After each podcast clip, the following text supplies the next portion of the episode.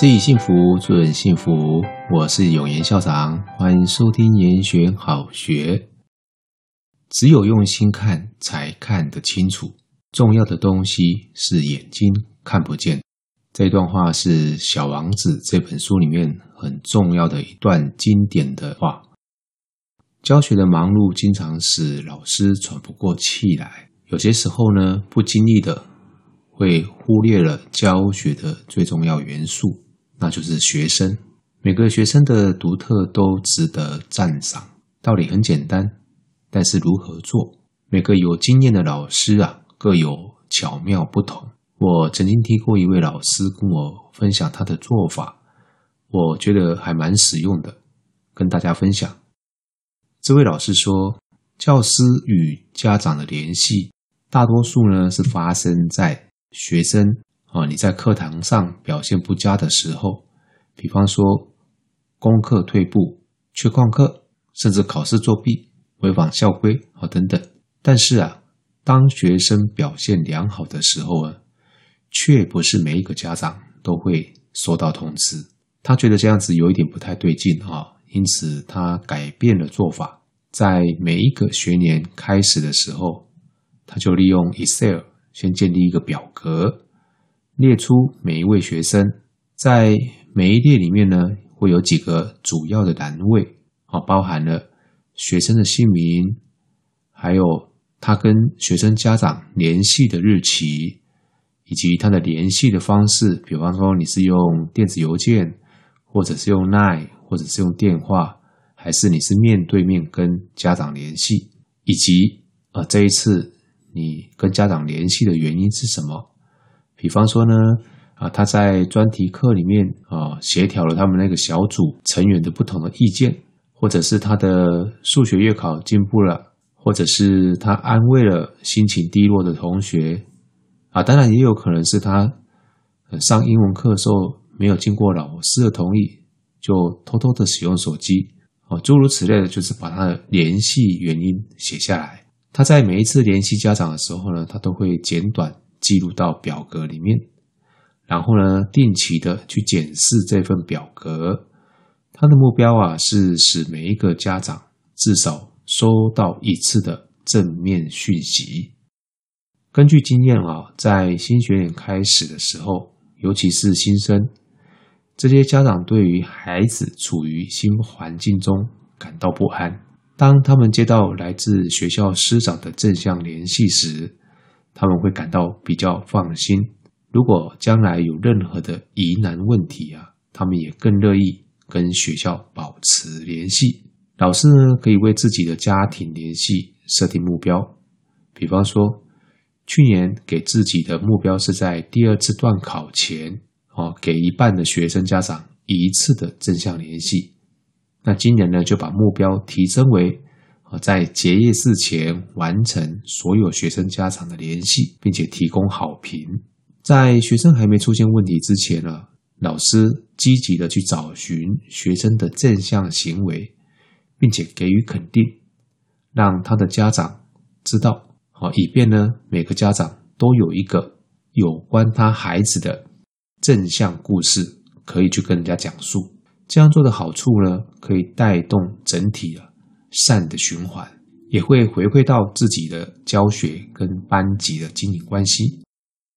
有一些显著的表现很容易被看见，例如说学生在报告或者在测验中表现的出色，可以给予嘉许，并且告知家长。但是评量成绩不是唯一的赞美，我们也可以在学生行为表现优良的时候去联系家长。例如，他在小组合作中他去整合大家的意见，或者在上课的时候主动跟呃落单孤独的学生共学，或者是对于心情低落的同学表达他的关心。这些行为啊，如果老师很仔细的去观察的话啊，你就会看得到。而且呢，他是不需要非常特别，你才可以给予肯定。为了确保没有学生仅仅是因为负面的原因跟家长联系，老师呢可以在表格中啊用不同的颜色的字体来做标示。这样子做的好处呢是，当老师每一次打开表格的时候，都会很快速的透过扫描颜色来查看是否有一些正向的后续记录。这位老师跟我说，他期望每个学生的好被看见。通过这样子一个目标的设定，向家长发送学生的正向故事的电子邮件，确保班级中没有学生是隐形的。当他每一周浏览这个清单的时候，他可以看到还有哪一些学生的家长还没有联系到，并且呢，能够了解我们跟家庭的关系是朝向有目的地的正向发展。以往啊，在大多数的情况下，最受关注的学生呢，通常是那些表现不佳的学生。反而那些表现好的学生呢，他的家庭啊，可能整年都没有收到学校的来信。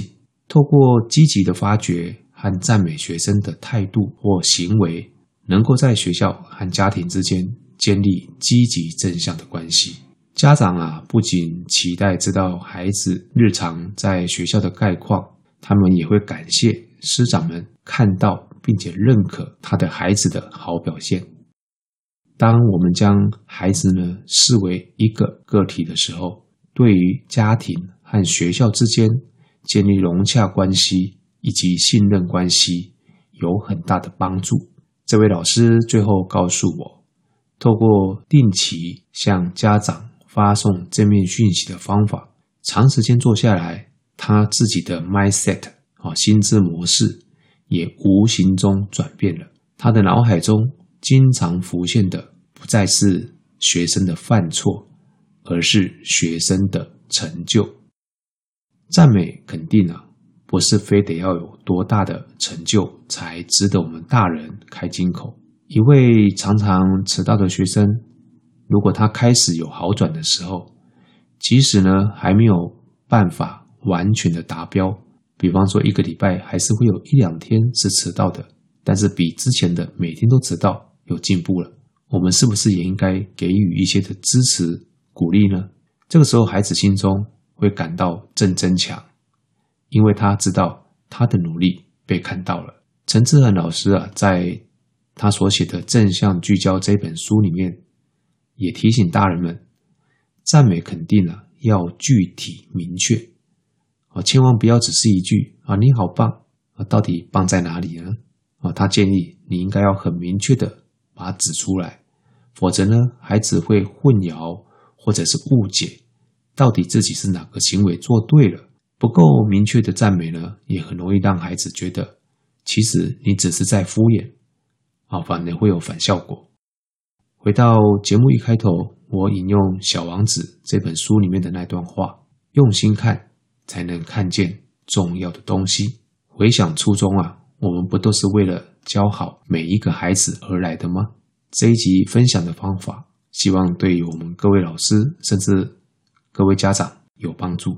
今天就跟各位聊到这边，感谢你的收听，延选好学，下次见。